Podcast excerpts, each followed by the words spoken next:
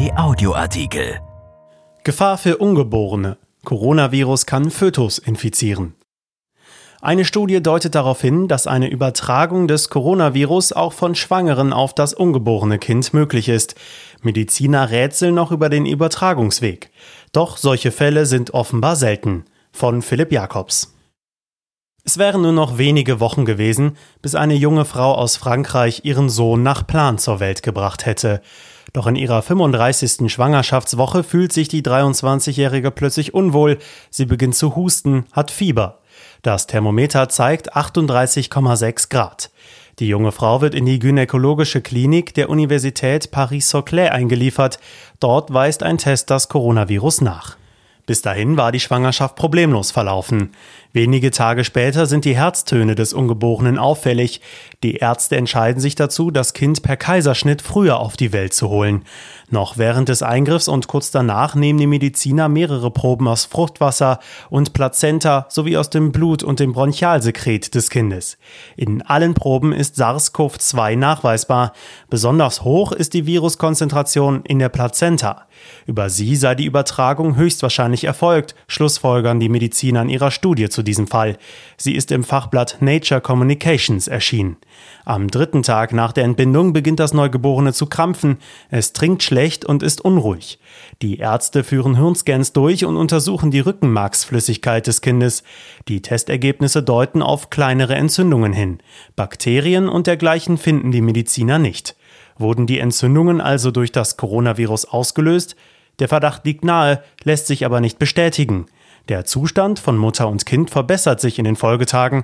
Nach 18 Tagen haben sich beide erholt und können das Krankenhaus verlassen. Nun rätselt die Fachwelt darüber, wie wahrscheinlich eine Virusübertragung im Mutterleib ist und inwieweit Schwangere zur Risikogruppe zählen. Bisherige Berichte wiesen zum Teil methodische Mängel auf, sodass wir die Übertragung der Infektion von der Mutter auf das Kind via Plazenta für unwahrscheinlich hielten, sagt Alexander Hein, der stellvertretende Direktor der Frauenklinik an der Uniklinik Erlangen.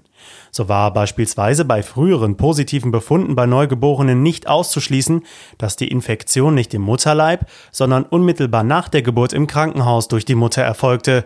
Dies ist bei der Frankreich-Studie nahezu ausgeschlossen. Das Kind wurde nach der Geburt von der Mutter getrennt. Die aktuelle Publikation weise den Übertragungsweg über die Plazenta dezidiert nach und zeige auf, dass das Kind auch in der Folge eine manifeste Erkrankung entwickelte, so Hein. Er sagt, Insgesamt mehren sich die Berichte über die Möglichkeit der Infektion der Kinder über die Plazenta. Daher müssen wir diesen Übertragungsweg bei erkrankten Schwangeren nun umso mehr berücksichtigen. Hein forscht selbst auf dem Gebiet. Er ist Leiter der Szenarios-Studie in Zusammenarbeit mit den Geburtshilfekliniken in Franken. Seit Anfang Juni werden 2400 schwangere Frauen auf eine aktive Infektion und Antikörper gegen SARS-CoV-2 getestet. Hein erklärt, hiermit können wir feststellen, wie viele Schwangere insgesamt Antikörper gegen das Virus aufweisen und diese Schwangerschaften bis zur Geburt begleiten, um beispielsweise Anzeichen einer kindlichen Infektion über die Plazenta zu untersuchen, vor allem auch bei asymptomatisch erkrankten Schwangeren, die bisher nichts von ihrer Infektion wussten. Zitat Ende. Wie häufig es zu einer Übertragung auf den Fötus kommt, ist noch unklar. Susanne Modrow, die Professorin für molekulare Virologie und Genetik an der Universität Regensburg, glaubt, dass solche Fälle sehr selten sind. Der zelluläre Rezeptor ACE2, den das Coronavirus zur Bindung an die Zielzellen nutzt, werde von den Zellen in der Plazenta wie auch im Gewebe des Föten produziert. Sie sagt, da die Produktion von ACE2 abhängig von der Zelldifferenzierung erfolgt, sind Übertragungen und Infektionen aber wohl nur vorübergehend zu bestimmten Zeitfenstern möglich. Dazu müssten verschiedene Faktoren zusammenkommen. Hierzu zählt die Zahl der Viren im Blut der Schwangeren, die zeitgleiche Synthese ausreichender Mengen des Rezeptors ACE2 auf Zelloberflächen und mögliche weitere, noch unbekannte genetische Einflüsse. Da diese Konstellation vermutlich nicht häufig vorliegt, ist, auch auf der Basis unseres heutigen Wissens, die SARS-CoV-2-Infektion des Fötus wohl ein recht seltenes Ereignis, sagt Modrow. Grundsätzlich gelte aber, dass jede fieberhafte Infektion ein Risiko für die Schwangerschaft und die Gesundheit des Fötus darstellen könnte. Zum Verlauf einer Covid-19-Erkrankung bei Schwangeren ist derweil kaum etwas bekannt. So schreibt das Robert Koch Institut, Einige der vorliegenden Studien und Fallserien sowie die Ergebnisse des Berichts der WHO China Joint Mission on Coronavirus Disease 2019 geben keinen Hinweis für einen schwereren Verlauf von Covid-19 bei Schwangeren im Vergleich zu Nichtschwangeren.